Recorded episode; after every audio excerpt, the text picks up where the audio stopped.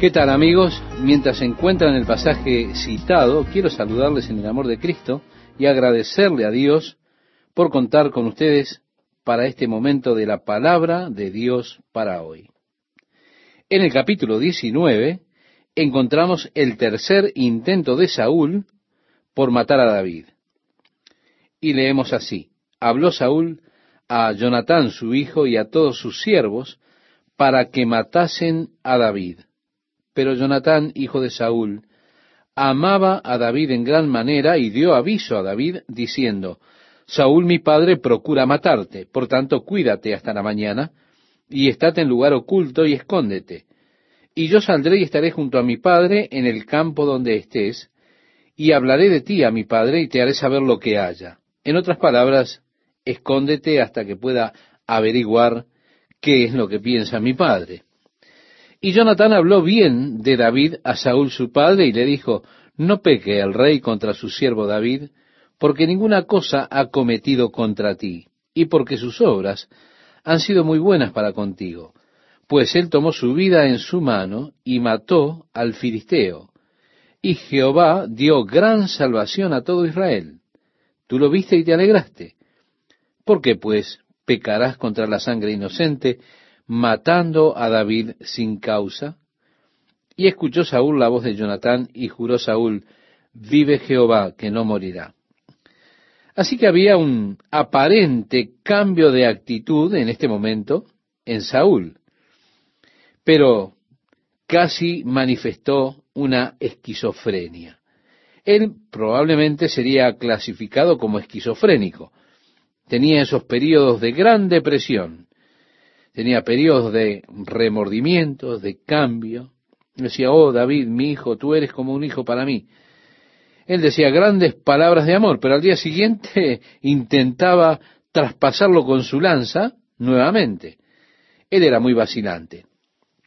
Jonathan, hablando estas palabras cariñosas a su padre acerca de David, eh, promovió que Saúl le respondiera, vive Jehová que él no morirá.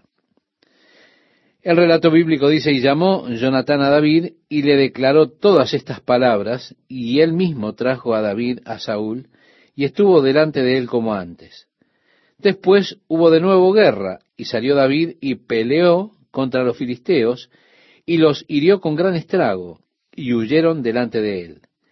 Y el espíritu malo de parte de Jehová vino sobre Saúl, y estando sentado en su casa tenía una lanza a mano, mientras David estaba tocando. Y Saúl procuró enclavar a David con la lanza a la pared. Pero él se apartó de delante de Saúl, el cual hirió con la lanza en la pared. Y David huyó y escapó aquella noche. Saúl envió luego mensajeros a casa de David para que lo vigilasen y lo matasen a la mañana. Mas Mical su mujer avisó a David diciendo, si no salvas tu vida esta noche, mañana serás muerto. Y descolgó Mical a David por una ventana, y él se fue y huyó y escapó. Tomó luego Mical una estatua y la puso sobre la cama, y le acomodó por cabecera una almohada de pelo de cabra, y la cubrió con la ropa. Y cuando Saúl envió mensajeros para prender a David, ella respondió, está enfermo volvió Saúl a enviar mensajeros para que viesen a David diciendo, traédmelo en la cama para que lo mate. Y cuando los mensajeros entraron, he aquí la estatua estaba en la cama y una almohada de pelo de cabra a su cabecera. Entonces Saúl dijo a Mical, ¿por qué me has engañado así y has dejado escapar a mi enemigo? Y Mical respondió a Saúl, porque él me dijo, déjame ir, si no yo te mataré. Así que ella le mintió. Huyó pues David y escapó, y vino a Samuel en Ramá y le dijo todo lo que Saúl había hecho con él. Y él y Samuel se fueron y moraron en Nayot. Y fue dado aviso a Saúl diciendo, he aquí que David está en Nayot en Ramá. Entonces Saúl envió mensajeros para que trajeran a David, los cuales vieron una compañía de profetas que profetizaban, y a Samuel que estaba allí y los presidía. Y vino el Espíritu de Dios sobre los mensajeros de Saúl, y ellos también profetizaron. Aquí tenemos una cosa que es interesante. Samuel estaba allí en Nayot, David estaba allí. Así que enviaron estos hombres para aprehender a David. Pero el Espíritu de Dios vino sobre ellos y ellos también comenzaron a profetizar. El relato bíblico dice, cuando lo supo Saúl, envió otros mensajeros, los cuales también profetizaron. Y Saúl volvió a enviar mensajeros por tercera vez. Y cuando entraron en escena, dice que ellos también profetizaron. Entonces él mismo fue a Ramá. Y llegando al gran pozo que está en Secú, preguntó diciendo, ¿dónde está Samuel y David?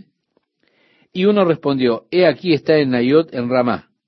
Y fue a Nayot en Ramá. Y también vino sobre él el Espíritu de Dios, y siguió andando y profetizando hasta que llegó a Nayot en Ramá. Y él también se despojó de sus vestidos y profetizó igualmente delante de Samuel. Y estuvo desnudo todo aquel día y toda aquella noche. De aquí se dijo, también Saúl entre los profetas. Vemos nuevamente este proverbio que salió temprano en la vida de Saúl. En el versículo 1 nos dice, después David huyó de Nayot en Rama y vino delante de Jonatán y dijo, ¿qué he hecho yo? ¿Cuál es mi maldad? ¿O cuál mi pecado contra tu padre para que busque mi vida? Él le dijo, en ninguna manera, no morirás. He aquí que mi padre ninguna cosa hará grande ni pequeña que no me la descubra. ¿Por qué, pues, me ha de encubrir mi padre este asunto? No será así. David dijo, tu padre está tratando de matarme. Pero Jonatán dijo, ah, realmente él no trata de matarte, no podría hacer nada a menos que me dijera primero, y no me ha dicho nada. A partir del versículo 3 leemos, y David volvió a jurar diciendo, tu padre sabe claramente que yo he hallado gracia delante de tus ojos y dirá, no sepa esto Jonatán para que no se entristezca. Y ciertamente vive Jehová y vive tu alma, que apenas hay un paso entre mí y la muerte. David dijo, estoy al borde de la eternidad. Hay solamente un paso entre yo y la muerte. Tu padre me persigue, trata de matarme. Pero como dice el relato, Jonatán dijo a David, ven, salgamos al campo. Y salieron ambos al campo. Entonces dijo Jonatán a David, Jehová Dios de Israel sea testigo cuando le haya preguntado a mi padre mañana a esta hora, o el día tercero, si resultare bien para con David, entonces enviaré a ti para hacértelo saber. Pero si mi padre intentare hacerte mal, Jehová haga así a Jonatán y aún le añada, si no te lo hiciere saber, y te enviare para que te vayas en paz. Y esté Jehová contigo como estuvo con mi padre, y si yo viviere, harás conmigo misericordia de Jehová, para que no muera, y no apartarás tu misericordia de mi casa para siempre.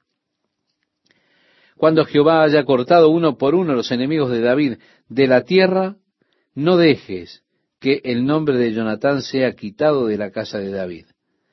Así hizo Jonatán pacto con la casa de David, diciendo, requiéralo Jehová de la mano de los enemigos de David, y Jonatán hizo jurar a David otra vez, porque le amaba, pues le amaba como a sí mismo. Luego le dijo Jonatán, mañana es nueva luna, y tú serás echado de menos, porque tu asiento estará vacío. Estarás pues tres días, y luego descenderás y vendrás al lugar donde estabas escondido el día que ocurrió esto mismo, y esperarás junto a la piedra de Esel, y yo tiraré tres saetas hacia aquel lado como ejercitándome al blanco. Luego enviaré al criado diciéndole, ve, busca las saetas. Y si dijere al criado, he allí las saetas más acá de ti, tómalas, tú vendrás porque paz tienes y nada malo hay. Vive Jehová. Mas, si yo dijere al muchacho así, he allí las saetas más allá de ti, vete, porque Jehová te ha enviado. En cuanto al asunto de que tú y yo hemos hablado, esté Jehová entre nosotros dos para siempre. David, pues, se escondió en el campo, y cuando llegó la nueva luna, se sentó el rey a comer pan, y el rey se sentó en su silla, como solía, en el asiento junto a la pared. Y Jonatán se levantó y se sentó Abner al lado de Saúl. y el lugar de David quedó vacío. Mas aquel día Saúl no dijo nada, porque se decía, le habrá acontecido algo y no está limpio, de seguro no está purificado. Al siguiente día, el segundo día de la nueva luna, la fiesta del rey, aconteció también que el asiento de David quedó vacío. Y Saúl dijo a Jonatán su hijo, ¿por qué no ha venido a comer el hijo de Isaí hoy ni ayer? Y Jonatán respondió a Saúl, David me pidió encarecidamente que le dejase ir a Belén diciendo, te ruego que me dejes ir, porque nuestra familia celebra sacrificio en la ciudad, y mi hermano me lo ha mandado. Por lo tanto, si he hallado gracia en tus ojos, permíteme ir ahora para visitar a mis hermanos.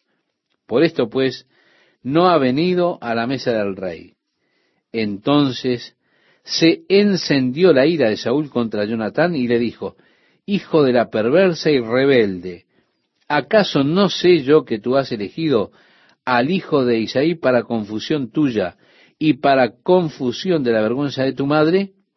Porque todo el tiempo que el hijo de Isaí viviere sobre la tierra, ni tú estarás firme ni tu reino. Envía pues ahora y tráemelo, porque ha de morir. Así que Saúl, por supuesto, mostró sus verdaderos sentimientos. Jonatán vio lo que estaba en el corazón de su padre, y así leemos, entonces Saúl le arrojó una lanza para herirlo.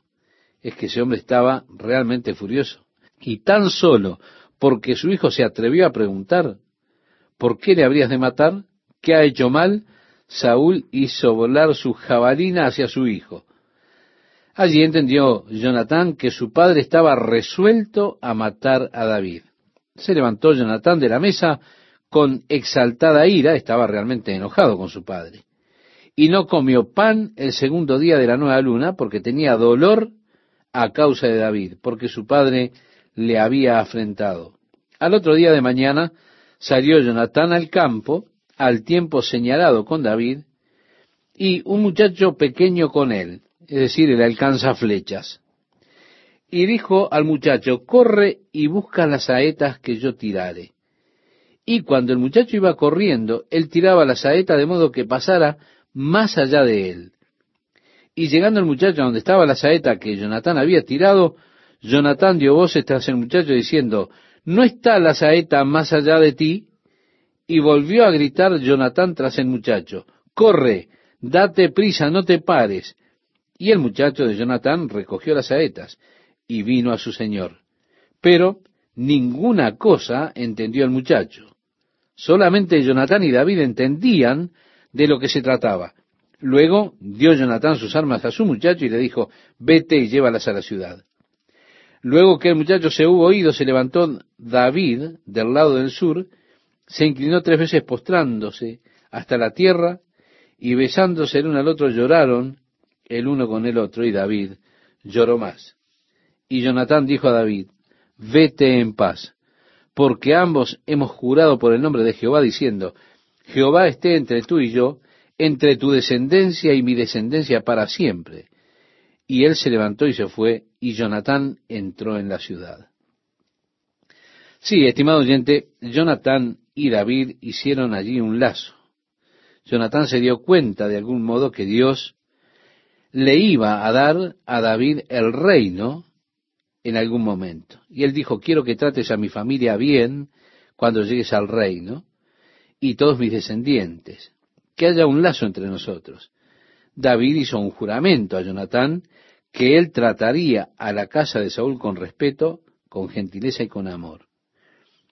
En el capítulo 21 comienza diciendo, vino David a Nob, al sacerdote Ahimelech, y se sorprendió a Ahimelech de su encuentro y le dijo, ¿cómo vienes tú solo y nadie contigo? Se da cuenta, David era capitán de mil hombres. ¿Dónde están las tropas? preguntaría.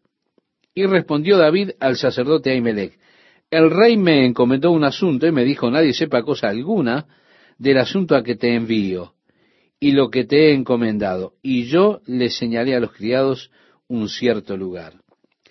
El dicho de David fue, soy un agente de la CIA, estoy en una misión especial y nadie sabe nada acerca de esta misión. Es una misión secreta en la que estoy puesto por el rey Saúl. Así que mis hombres andan por ahí y necesito pan para ellos. El sacerdote respondió a David y dijo, no tengo pan, no tengo pan común a la mano, solamente tengo pan sagrado. Era ese pan que había sido santificado para partirse delante de Dios en la mesa del pan. Y David dijo, bueno, dame cinco panes y para mí y para mis hombres. Él dijo, los hombres están limpios, pero lo daré si los criados se han guardado al menos de las mujeres. Y David respondió al sacerdote y le dijo, en verdad, las mujeres han estado lejos de nosotros ayer y anteayer. Cuando yo salí, ya los vasos de los jóvenes eran santos, aunque el viaje es profano. ¿Cuánto más no serán santos hoy sus vasos? Así el sacerdote le dio el pan sagrado, porque allí no había otro pan sino los panes de la proposición, los cuales habían sido quitados de la presencia de Jehová para poner panes calientes el día que aquellos fueron quitados. Ahora bien, en el Nuevo Testamento Jesús hace referencia a este incidente en particular.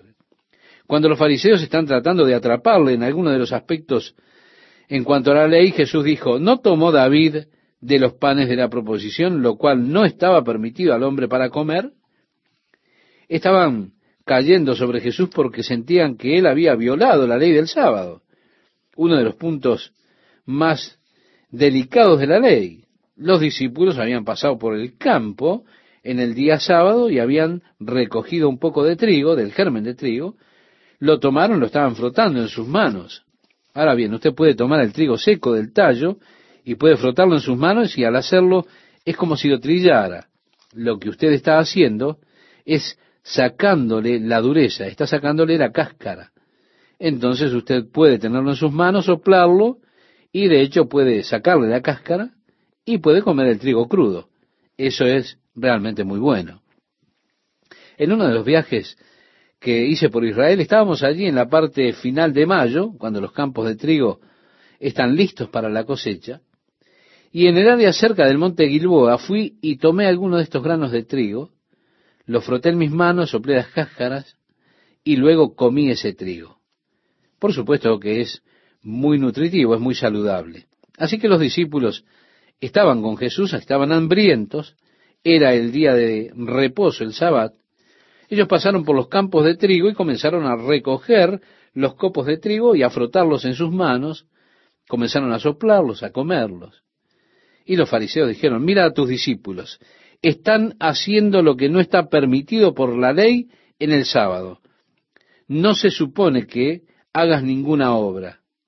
Así que esto para ellos constituía trabajar, es decir, el hecho de frotar el trigo en las manos. Fue así que Jesús dijo, ¿no recuerdan lo que hizo David cuando estaba hambriento, que él fue y comió de los panes de la proposición, lo cual no estaba permitido en la ley que el hombre comiese? Vemos que Jesús hace referencia a esto que hizo David, mostrando así que las necesidades humanas están por encima de la ley. El hambre humana estos hombres estaban hambrientos. Olviden ese pequeño trabajo, un poco de frotar el trigo en sus manos, hay que comer. Ellos estaban con hambre. Y el hambre excede al punto este de la ley, tal como David con estos hombres que estaban hambrientos. Si no es legal que ellos coman el pan de la proposición, si se supone que solo los sacerdotes pueden comerlo, sí, pero estos hombres tienen hambre. Y el hambre humana excede a este punto de la ley, el punto en que Jesús estaba haciendo y por supuesto usando esta instancia particular que se dio lugar con David como una ilustración para enseñarle a aquellos fariseos. Todos aceptaban lo que había hecho David. En otras palabras, entonces no podían decir que había algo malo allí. En el capítulo 21, versículo 6 de Primera de Samuel, leemos, Así el sacerdote le dio el pan sagrado porque allí no había otro pan sino los panes de la proposición, los cuales habían sido quitados de la presencia de Jehová para poner panes calientes el día que aquellos fueron quitados. Así que comieron el pan que había estado allí toda la semana delante del Señor y que fue reemplazado por el nuevo pan caliente. Continuando nuestra lectura tenemos, y estaba allí aquel día detenido delante de Jehová uno de los siervos de Saúl cuyo nombre era Doeg, Edomita. el principal de los pastores de Saúl. Y David dijo a Ahimelech, ¿no tienes aquí a mano lanza o espada? Porque no tomé en mi mano mi espada ni mis armas, por cuanto la orden del rey era apremiante. Y el sacerdote respondió, la espada de Goliat el filisteo, al que tú venciste en el valle de Ela, está aquí envuelta en un velo detrás del efod. Si quieres tomarla, tómala. Porque aquí no hay otra sino esa. Y dijo David, ninguna como ella, dámela. ¿Qué tal amigos? ¿Cómo están? El pasaje que citaba Esteban dice, y levantándose David aquel día, huyó de la presencia de Saúl, y se fue a Aquís, rey de Gat. Y los siervos de Aquís le dijeron, ¿no es este David el rey de la tierra? ¿No es este de quien cantaban en las danzas diciendo, hirió Saúl a sus miles y David a sus diez miles? Y David puso en su corazón estas palabras y tuvo gran temor de Aquís, rey de Gat, y cambió su manera de comportarse delante de ellos, y se fingió loco entre ellos, y escribía en las portadas de las puertas, y dejaba correr la saliva por su barba, y dijo Aquís a sus siervos, He aquí, veis que este hombre es demente. ¿Por qué lo habéis traído a mí? ¿Acaso me faltan locos para que hayáis traído a este que se hiciese de loco delante de mí? ¿Había de entrar este en mi casa? Así que él echó a David y él escapó, por supuesto. Escapó de la mano de este hombre. Él no tenía temor de un hombre que era tan extraño.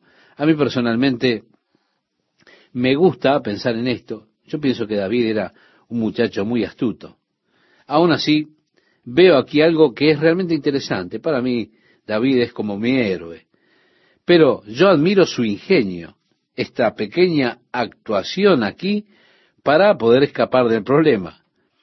Aún así hay un versículo interesante de la Escritura que dice, el temor del hombre pondrá lazo. Usted puede encontrar este versículo en el libro de Proverbios capítulo 29, versículo 25. Esto definitivamente declara que David tenía miedo de Aquís. Y el miedo de un hombre a veces puede hacer que una persona actúe como un tonto, como un loco como dice la Biblia, pone un lazo. Así que mi valiente David, él no tuvo miedo del gigante Goliat, pero ahora tiene miedo de este rey Aquis. Así que él va y actúa como si estuviera loco. Él se limita solamente a ser un hombre que su saliva, su baba le corre por la barba y se pone a escribir en las puertas, pero de esa manera, con esta actuación, él escapó de las manos de Aquis. El verso 1 del capítulo 22 nos dice, yéndose luego David de allí, huyó a la cueva de Adulam.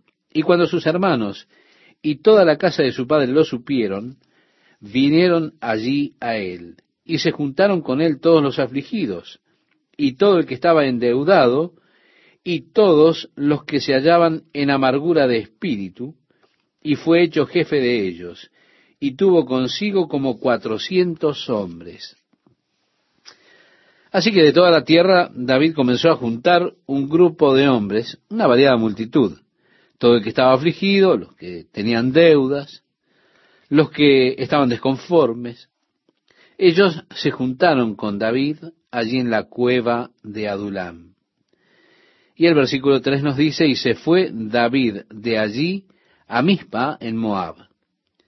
Es así que él tuvo que cruzar por el mar muerto y fue hacia el otro lado, a Moab, y allí estableció su familia. David sabía que la ira de Saúl en su contra finalmente estaría dirigida contra su familia también. En el versículo 3 leemos, y dijo al rey de Moab, yo te ruego que mi padre y mi madre estén con vosotros hasta que sepa lo que Dios hará de mí. Los trajo pues a la presencia del rey de Moab y habitaron con él todo el tiempo que David estuvo en el lugar fuerte. Estimado oyente, hay quienes creen que David estaba en ese fuerte que es tan conocido de Masada. Por supuesto, más adelante fue desarrollada Masada por el rey Herodes como un palacio, como una fortaleza. Así que es posible que David estuviera en esa área, allí, en el área del Mar Muerto. Posiblemente esta sea de hecho una referencia a ese lugar donde estuvo emplazada Masada, pero él estaba ahora allí en el fuerte. Quiero hacerle una pequeña acotación aquí, recomendarle que lea el Salmo 57 y también el Salmo 142. ¿Por qué? Porque estos salmos fueron escritos en este preciso momento, en este momento particular de la experiencia de David. Saúl lo viene persiguiendo. Él llevó a sus padres a Moab para que estuvieran seguros, pero él se está escondiendo allí en el área desierta cerca del mar muerto. En el versículo 5 leemos, pero el profeta Gad dijo a David, no te estés en este lugar fuerte, anda y vete a tierra de Judá. Y David se fue y vino al bosque de Aret. Oyó Saúl que se sabía de David y de los que estaban con él.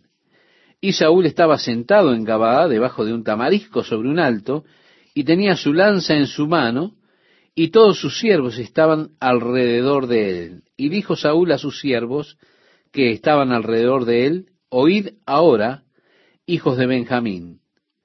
Os dará también a todos vosotros el hijo de Isaí tierras y viñas, y os hará a todos vosotros jefes de millares y jefes de centenas, para que todos vosotros hayáis conspirado contra mí. En otras palabras les está diciendo, hey ustedes, benjamitas, yo soy un benjamita. Miren lo que he hecho por ustedes. Si ustedes me escogen, yo haré esto y aquello y lo otro. Está haciendo como un discurso político contra David. Ustedes saben, si David es elegido rey, él no los va a tratar bien, porque él es de la casa de Judá. Él no va a ser tan considerado como yo he sido con ustedes. No los va a hacer capitanes sobre cientos y miles. Él no les va a dar tierras y demás. Miren lo que yo estoy haciendo por ustedes. Y ustedes se vuelven en mi contra. Ustedes están a favor de David. Ninguno de ustedes realmente me dirá dónde está él. Ustedes están conspirando en contra mío. Siguiendo la lectura, nosotros nos encontramos y no haya quien me descubra al oído como mi hijo ha hecho alianza con el hijo de Isaí, ni alguno de vosotros que se duela de mí y me descubra cómo mi hijo ha levantado a mi siervo contra mí para que me aceche, tal como lo hace hoy. Entonces Doeg Edomita, que era el principal de los siervos de Saúl, respondió y dijo, Yo vi al hijo de Isaí que vino a Nob, a Ahimelech, hijo de Aitob, el cual consultó por él a Jehová y le dio provisiones, y también le dio la espada de Goliat, el filisteo. Y el rey envió por el sacerdote Ahimelech, hijo de Aitob, y por toda la casa de su padre, los sacerdotes que estaban en Nob, y todos vinieron al rey. Y Saúl le dijo, oye ahora, hijo de Aitob, y él dijo, heme aquí, señor mío. Y le dijo Saúl, ¿por qué habéis conspirado contra mí, tú y el hijo de Isaí, cuando le diste pan y espada y consultaste por él a Dios para que se levantase contra mí y me acechase como lo hace hoy día? Entonces Ahimelech respondió al rey y dijo, ¿y quién entre todos tus siervos es tan fiel como David, yerno también del rey, que sirve a tus órdenes y es ilustre en tu casa? ¿He comenzado yo desde hoy a consultar por él a Dios? Lejos sea de mí, no culpe el rey de cosa alguna a su siervo, ni a toda la casa de mi padre, porque tu siervo ninguna cosa sabe de este asunto, grande ni pequeña. En otras palabras le dice, ¿de qué estás hablando? No sé de qué estás hablando. Yo realmente, Saúl, no hice ninguna conspiración, no estoy en tu contra. No tienes ningún siervo que te sea tan fiel en toda tu casa como lo es David. En otras palabras, le está diciendo esto. El relato bíblico dice, y el rey dijo, sin duda morirás, Ahimelech, tú y toda la casa de tu padre. Entonces dijo el rey a la gente de su guardia que estaba alrededor de él, volveos y matad a los sacerdotes de Jehová, porque también la mano de ellos está con David, pues sabiendo ellos que huía, no me lo descubrieron. Pero los siervos del rey no quisieron extender sus manos para matar a los sacerdotes de Jehová. Entonces dijo el rey a Doeg, vuelve tú y arremete contra los sacerdotes.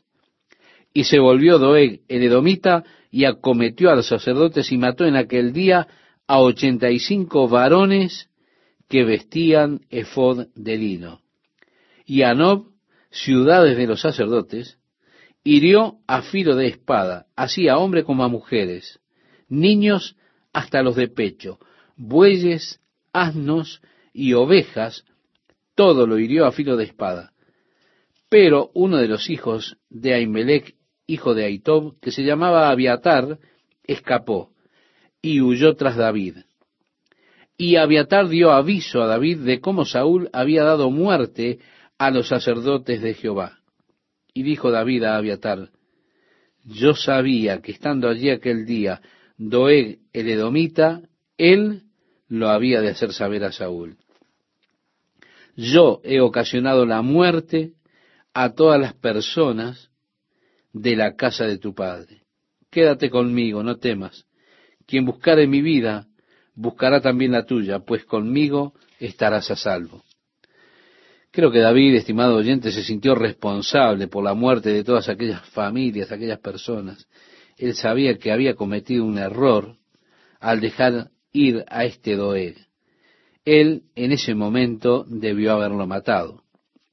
En el capítulo 23 de Primera de Samuel, desde el versículo 1 leemos, dieron aviso a David diciendo, he aquí que los filisteos combaten en Keila y roban las eras. Y David consultó a Jehová diciendo, ¿iré a atacar a estos filisteos? Y Jehová respondió a David, ve, ataca a los filisteos y libra a Keila. Pero los que estaban con David le dijeron, he aquí que nosotros aquí en Judá estamos con miedo, cuánto más si fuéramos a Keila contra el ejército de los filisteos. En ese momento David no tenía un ejército de muchos valientes. Entonces David volvió a consultar a Jehová y Jehová le respondió y dijo, levántate, desciende a Keila, pues yo entregaré en tus manos a los filisteos. Fue pues David con sus hombres a Keila y peleó contra los filisteos, se llevó sus ganados y les causó una gran derrota, y libró David a los de Keila. Y aconteció que cuando Abiatar, hijo de Ahimelech, huyó siguiendo a David a Keila, descendió con el efod en su mano. Y fue dado aviso a Saúl que David había venido a Keila. Entonces dijo Saúl, Dios lo ha entregado en mi mano, pues se ha encerrado entrando en ciudad con puertas y cerraduras. Y convocó Saúl a todo el pueblo a la batalla para descender a Keila y poner sitio a David y a sus hombres. Mas, entendiendo David que Saúl ideaba el mal contra él, dijo a Abiatar sacerdote, trae el efod. Y dijo David, Jehová Dios de Israel, tu siervo tiene entendido que Saúl trata de venir contra Keila a destruir la ciudad por causa mía. ¿Me entregarán los vecinos de Keila en sus manos?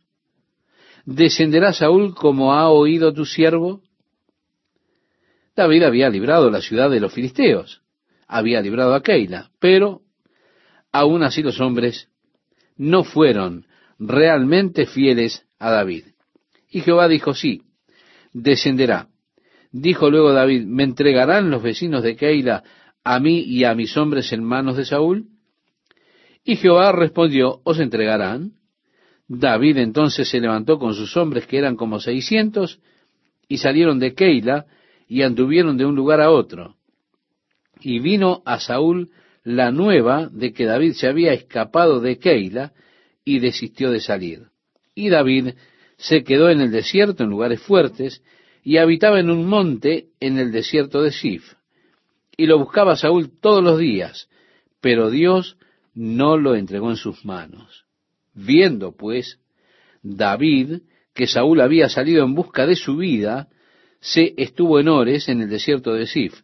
Entonces se levantó Jonatán, hijo de Saúl, y vino a David a Ores y fortaleció su mano en Dios, y le dijo, no temas, pues no te hallará la mano de Saúl mi padre, y tú reinarás sobre Israel, y yo seré segundo después de ti, y aún Saúl mi padre así lo sabe. Saúl estaba siendo consciente de que la unción de Dios estaba sobre David, esa unción que se había apartado de su vida. Saúl sabía que David sería el rey. Lo que está intentando hacer es mantener de todas las maneras posibles el reino que él sabe ya no le pertenece más. Jonatán, su hijo, también reconocía que David sería el rey. Por eso él dijo, yo seré tu mano derecha. Jonatán está tomando una actitud muy hermosa hacia David. Su amor por él era tan grande que deseaba que David fuera exaltado. Él deseaba ayudarlo, deseaba ser el segundo hombre de David. Él deseaba abdicar el trono por el bien de David, renunciar para que David gobernara. Él dijo, yo sé que tú serás rey, yo seré tu mano derecha, no temas, mi padre no te atrapará, él no te encontrará, porque esto es lo que Dios tiene en mente. En otras palabras, Jonatán le estaba expresando estas cosas a David. En el verso 18 leemos, y ambos hicieron pacto delante de Jehová, y David se quedó en Ores, y Jonatán se volvió a su casa. Después subieron los de Sif para decirle a Saúl en Gabaa, ¿no está David escondido en nuestra tierra en las peñas de Ores? En el collado de Aquila, que está al sur del desierto.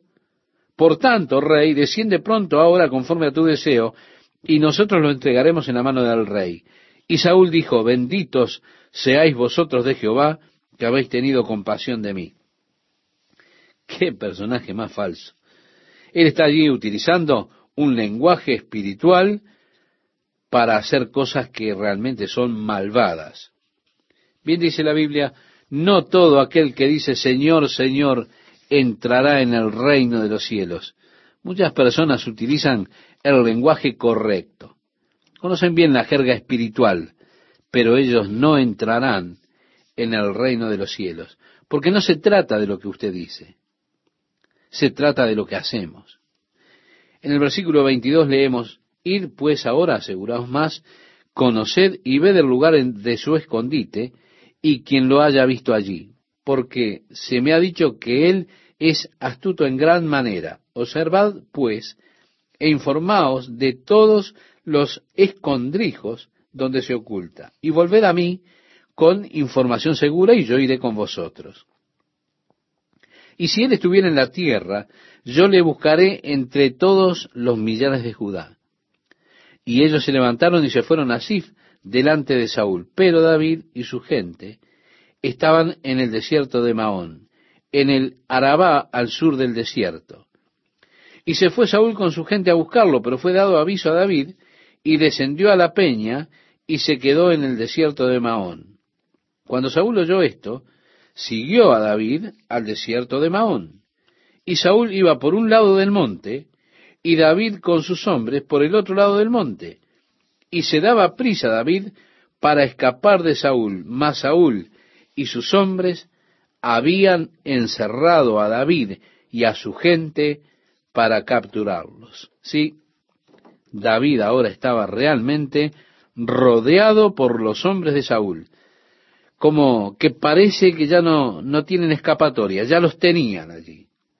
Pero leemos entonces vino un mensajero a Saúl diciendo, ven luego, porque los filisteos han hecho una irrupción en el país. Volvió por tanto Saúl de perseguir a David y partió contra los filisteos. Por esta causa pusieron a aquel lugar por nombre Sela Hama Lecot, que es el peñasco de las divisiones. Entonces David subió de allí y habitó en los lugares fuertes de Engadid. David nuevamente ahora se dirige, después de esta acción milagrosa, como Dios lo libró cuando estaba allá encerrado, atrapado, Dios lo libra a través de este mensajero que viene a Saúl. Y él se dirige nuevamente hacia el área desierta del Mar Muerto. Engadí está a unos 32 kilómetros probablemente desde donde el Jordán llega al Mar Muerto en el área oeste del Mar Muerto. Engadí es un hermoso lugar. La palabra Engadí significa cabras silvestres. Es el lugar donde aún hay muchas cabras de monte, las cabras silvestres de Israel.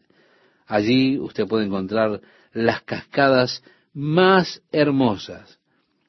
Puede encontrar allí la vegetación creciendo a los lados de las cascadas. Todo ese tipo de cuevas allí. Es realmente un hermoso lugar, especialmente para esconderse. Un hermoso pequeño valle en medio de un vasto desierto. Toda esa área del Mar Muerto es desierta, pero en Gadí es como un hermoso oasis. Por supuesto, debido al calor se mantiene allí cálido todo el año. Es un área muy fértil allí en Engadí. Hay muchas palmeras. Ellos tienen en ese lugar excelentes sandías en la época del invierno.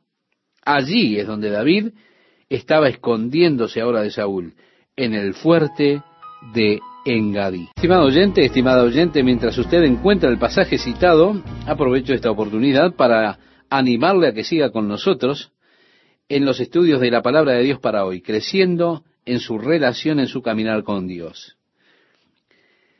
Nuestro pasaje dice, cuando Saúl volvió de perseguir a los filisteos, le dieron aviso diciendo, He aquí, David está en el desierto de Engadí. Y tomó Saúl tres mil hombres escogidos de todo Israel. Fue en busca de David y de sus hombres por las cumbres de los peñascos de las cabras monteses. Recuerda, Engadí significa cabras salvajes.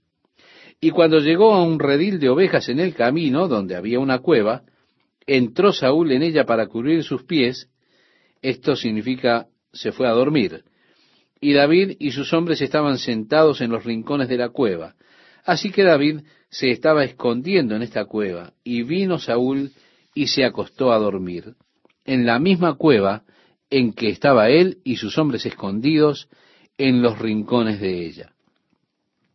Entonces los hombres de David le dijeron, He aquí el día de que te dijo Jehová, He aquí que entrego a tu enemigo en tu mano, y harás con él como te pareciere. Y se levantó David y calladamente cortó la orilla del manto de Saúl. Lo hizo y luego se sintió mal al respecto. Después de esto se turbó el corazón de David porque había cortado la orilla del manto de Saúl, y dijo a sus hombres, Jehová me guarde de hacer tal cosa contra mi Señor, el ungido de Jehová, que yo extienda mi mano contra él, porque es el ungido de Jehová. Así reprimió David a sus hombres con palabras, y no les permitió que se levantasen contra Saúl. Y Saúl, saliendo de la cueva, siguió su camino. También David se levantó después, y saliendo de la cueva dio voces detrás de Saúl diciendo, mi señor el rey. Y cuando Saúl miró hacia atrás, David inclinó su rostro a tierra e hizo reverencia. Y dijo David a Saúl, ¿por qué oyes las palabras de los que dicen, mira que David procura tu mal? He aquí han visto hoy tus ojos cómo Jehová te ha puesto hoy en mis manos en la cueva. Y me dijeron que te matase, pero te perdoné, porque dije, no extenderé mi mano contra mi Señor, porque es el ungido de Jehová. Y mira, Padre mío, mira la orilla de tu manto en mi mano, porque yo corté la orilla de tu manto, y no te maté. Conoce, pues, y ve que no hay mal ni traición en mi mano, ni he pecado contra ti, sin embargo tú andas a casa de mi vida para quitármela. Juzgue Jehová entre tú y yo, y véngueme de ti Jehová, pero mi mano no será contra ti. Como dice el proverbio de los antiguos, de los impíos saldrá la impiedad, así que mi mano no será contra ti.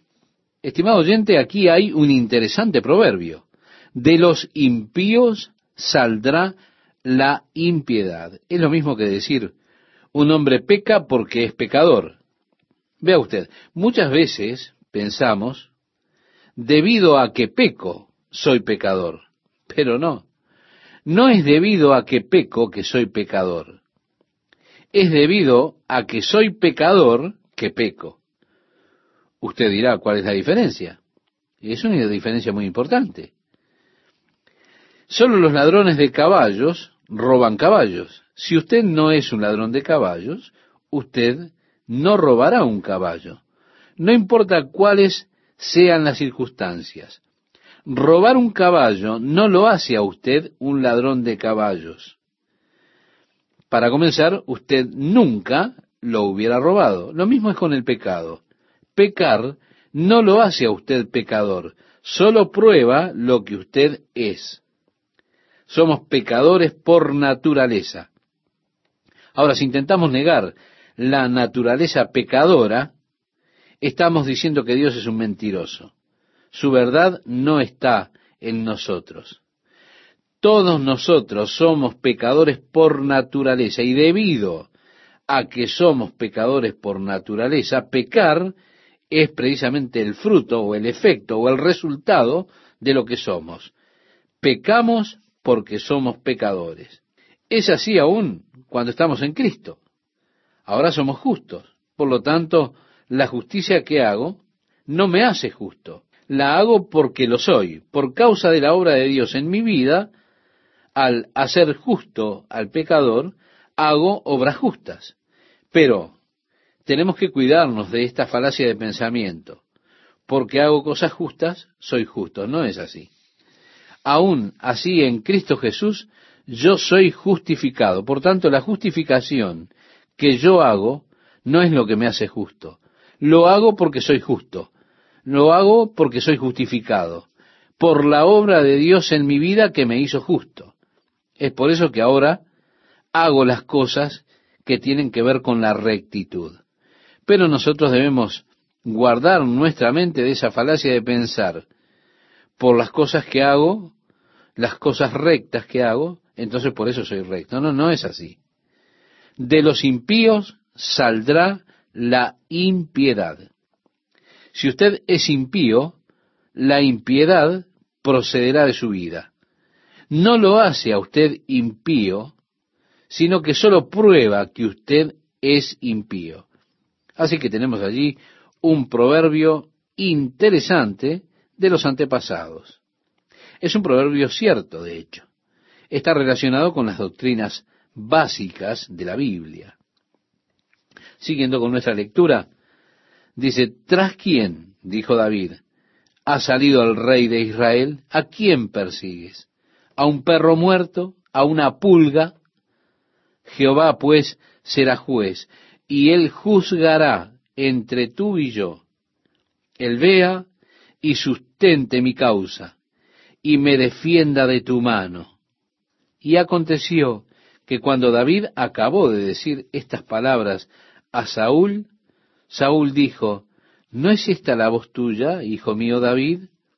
Y alzó Saúl su voz y lloró y dijo a David, Más justo eres tú que yo, que me has pagado con bien, habiéndote yo pagado con mal. Tú has mostrado hoy que has hecho conmigo bien, pues no me has dado muerte, habiéndome entregado Jehová en tu mano, porque ¿quién hallará a su enemigo y lo dejará ir sano y salvo? Jehová te pague con bien por lo que en este día has hecho conmigo. Y ahora, como yo entiendo que tú has de reinar y que el reino de Israel ha de ser en tu mano firme y deseable, esto muestra que Saúl sabía esto.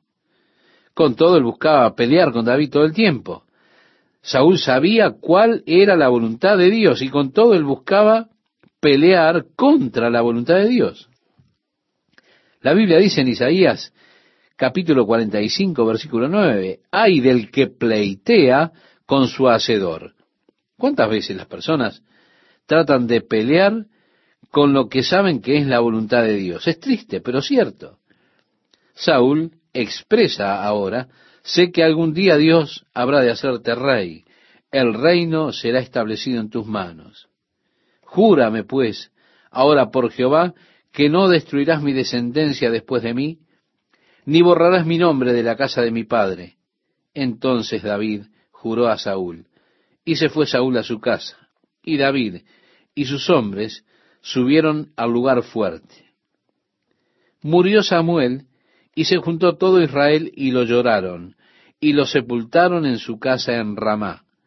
Y se levantó David y se fue al desierto de Parán. Y en Maón había un hombre que tenía su hacienda en Carmel, el cual era muy rico, y tenía tres mil ovejas y mil cabras. Y aconteció que estaba esquilando sus ovejas en Carmel.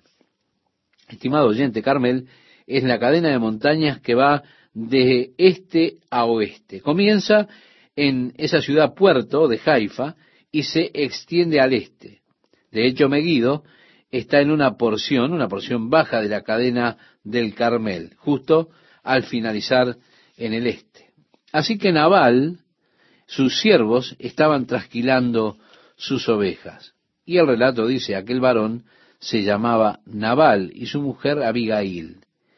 Era aquella mujer de buen entendimiento y de hermosa apariencia, pero el hombre era duro y de malas obras, y era del linaje de Caleb.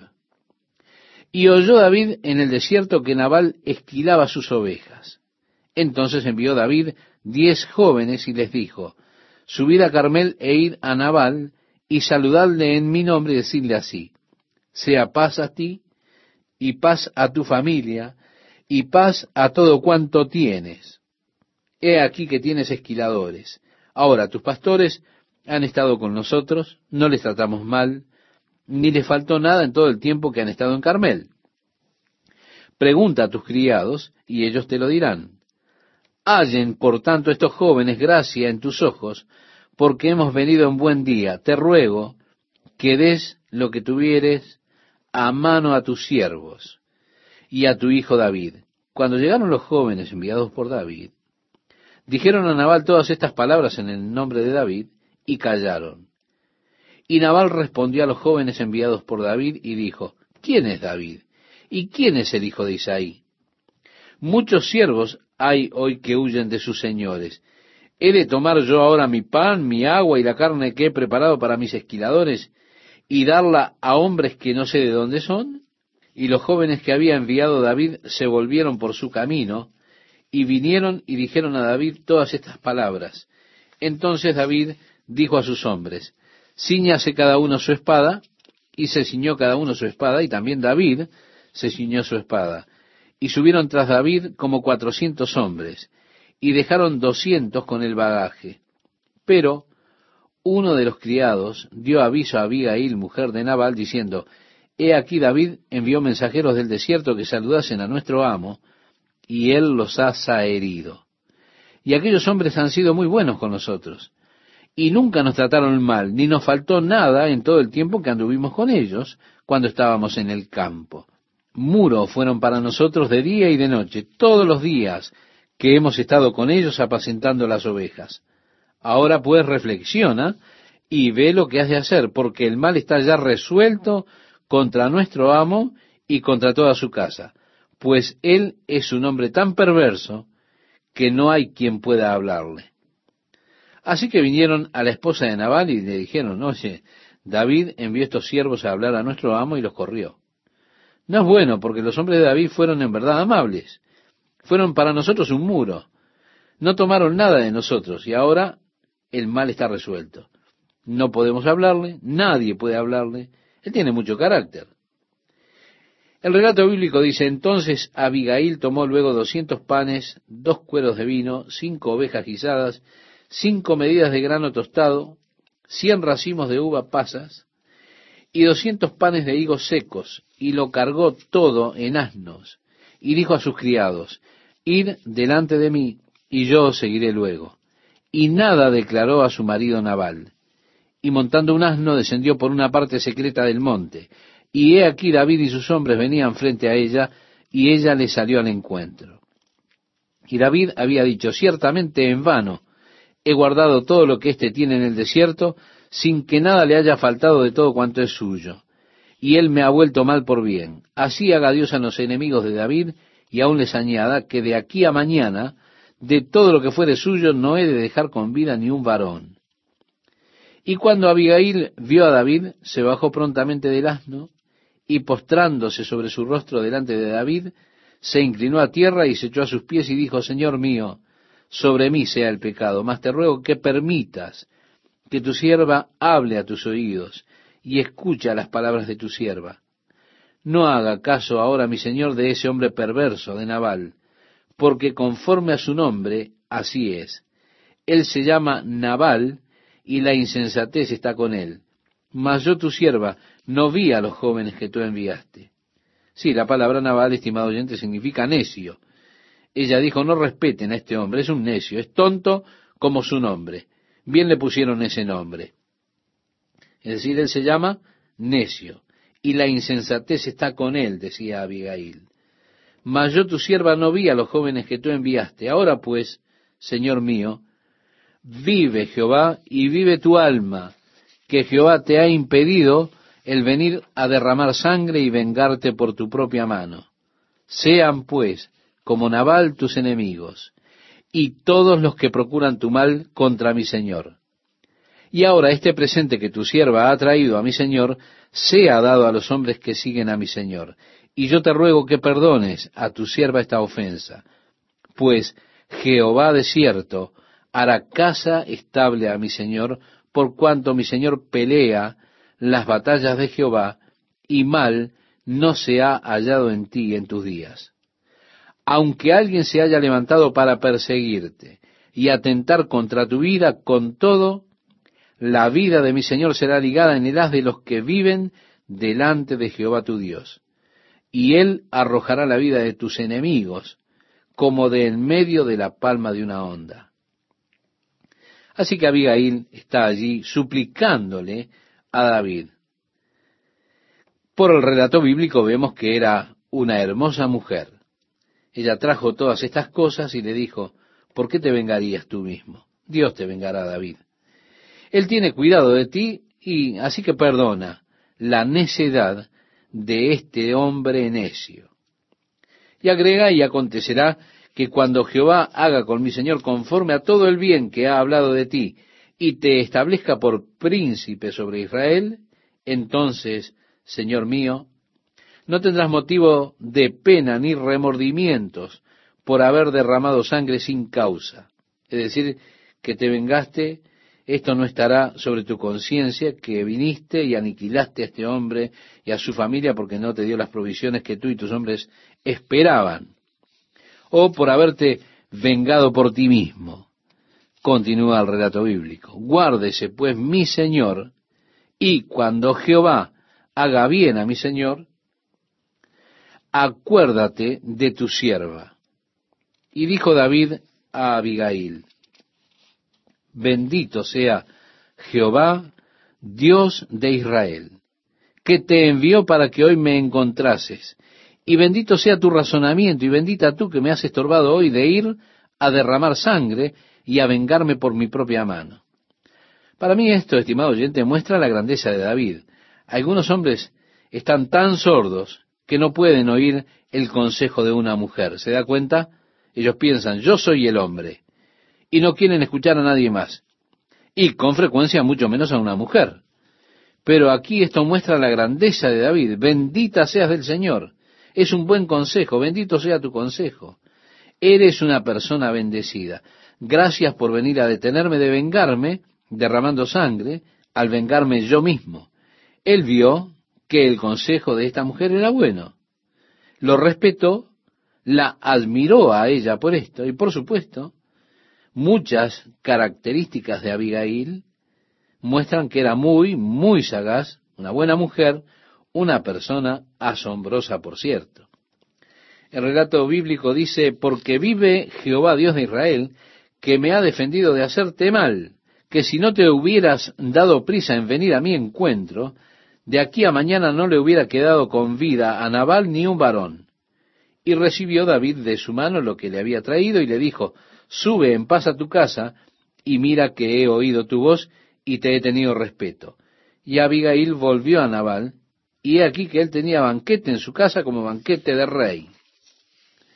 Y el corazón de Nabal estaba alegre y estaba completamente ebrio, por lo cual no le declaró cosa alguna hasta el día siguiente. Pero por la mañana, cuando ya a Nabal se le habían pasado los efectos del vino, le refirió su mujer estas cosas, y desmayó su corazón en él, y se quedó como una piedra. Sí, estimado oyente, estaba tan enojado, tan molesto por lo que ella hizo, que se quedó helado. Su corazón murió dentro de él. Podríamos decir que probablemente tuvo un ataque cardíaco. La Biblia continúa diciendo, y diez días después, Jehová hirió a Nabal y murió. Luego que David oyó que Nabal había muerto, dijo, bendito sea Jehová, que juzgó la causa de mi afrenta recibida de mano de Nabal, y ha preservado del mal a su siervo. Y Jehová ha vuelto la maldad de Nabal sobre su propia cabeza. Después envió David a hablar con Abigail para tomarla por su mujer.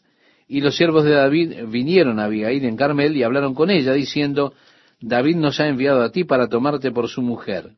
Y ella se levantó e inclinó su rostro a tierra, diciendo, He aquí tu sierva, que será una sierva para lavar los pies de los siervos de mi Señor. Y vemos, estimado oyente, aquí esta mujer mostrando nuevamente la grandeza.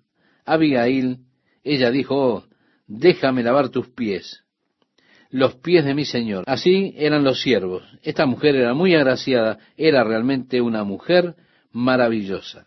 Y levantándose luego, Abigail, con cinco doncellas que le servían, montó en un asno y siguió a los mensajeros de David, y fue su mujer. También tomó David a Ainoán de Jezreel, y ambas fueron sus mujeres. Y así hemos concluido con la lectura de este día, estimado oyente, en Primera de Samuel capítulo 25 en el versículo 43. Y vemos todas estas situaciones matrimoniales mezcladas que tienen su comienzo allí en ese preciso momento.